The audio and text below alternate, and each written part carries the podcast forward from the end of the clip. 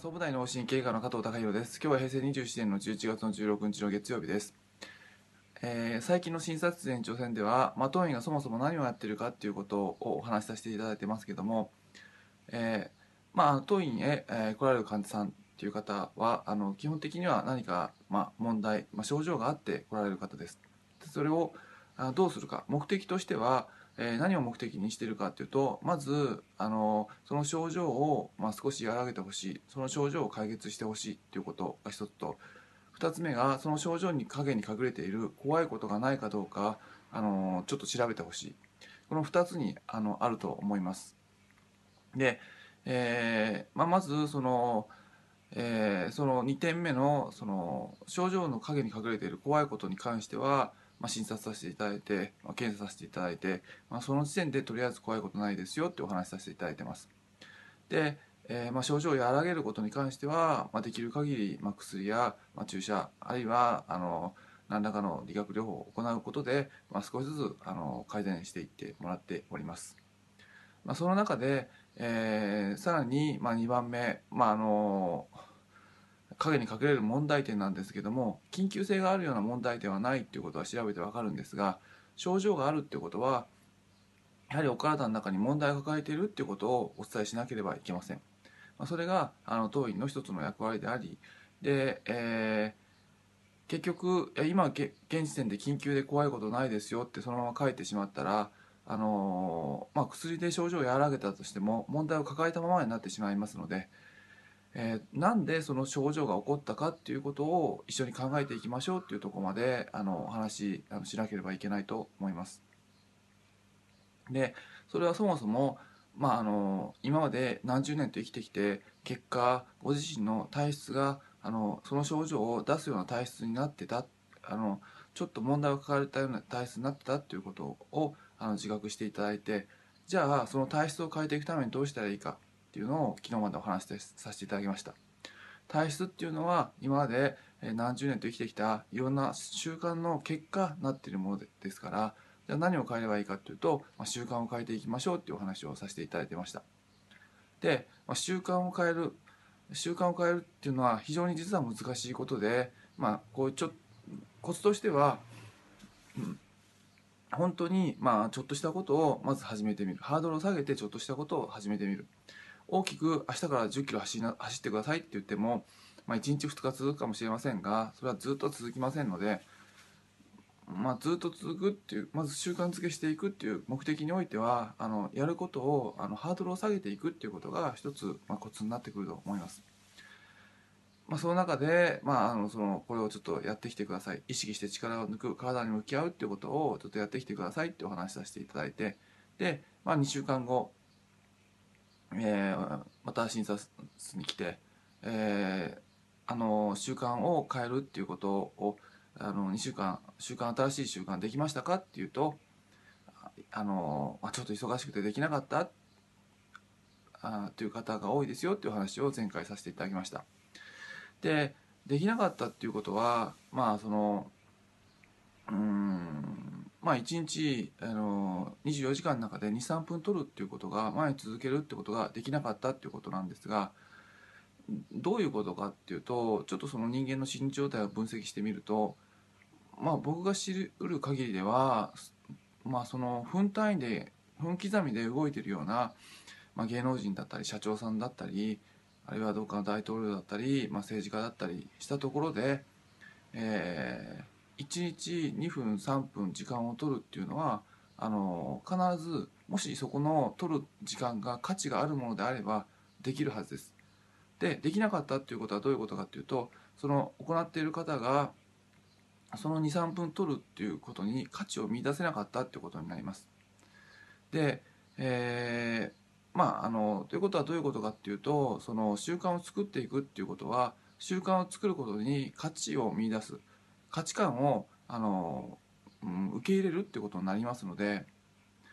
で、えーまあ原点に立ち返ってみると、まあ、その今症状がある症状っていうのは体質が今悪い状態だ。体質を変えていくには体質っていうのは今までのあの習慣の積み重ねなんでじゃあ習慣を変えていきましょう。で習慣を変えるにはどうしたらいいかっていうとやはりその23分取ることに価値を見出すってことですから価値観を変えていくってことになります。でそれそれに対しての価値をあのまあ一時的にせよ、まあ、その数ヶ月半年1年だけにせよ受け入れてみる試してみるっていうことになってくるんですけども、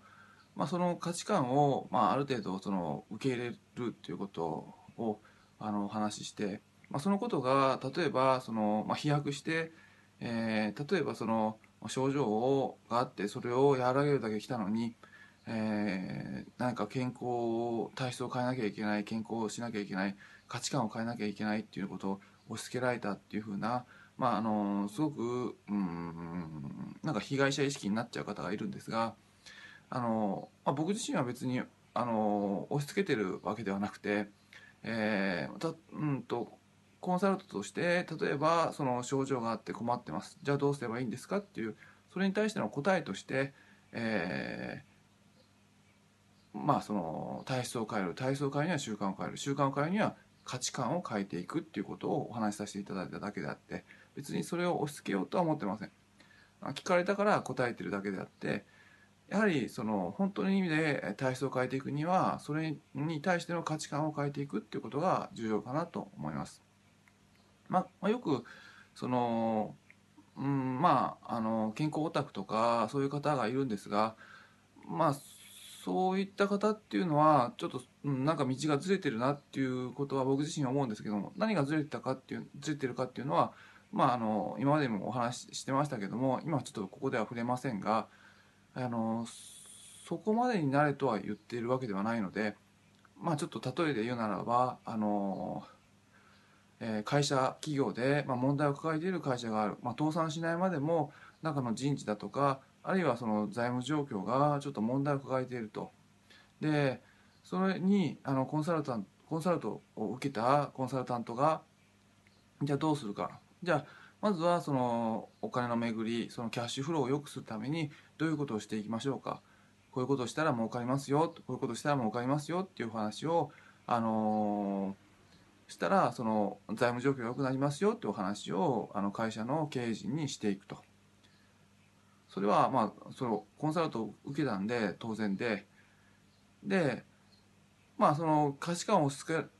てるっていう議論をしてる人はどういうことかっていうと例えばその、まあ、別に健康上あのそのキャッシュフローとか財務状況、まあ、何も問題を抱えていない会社に対して、まあ、こんなお金儲ける方法ありますねとかあのいっぱい儲かりますよとかそういうのを、まあ、押し付ける、まあ、押し売りみたいなあの人のことを、まあ、あのなんか健康のあの価値観の押し付けっていうふうに言うには言うんですけども、まあ、僕の立場としては、まあ、相談を受けてるから、まあ、あの答えてるだけであって困ってる人に対して、えー、どうすればいいんですかっていう相談を受けた場合にやはりその、うん、どうすればいいかって言われると、えー、習慣を変える体質を変えるそのためには習慣を変えるそのためには価値観を変えていくっていうことを言わざるを得ないので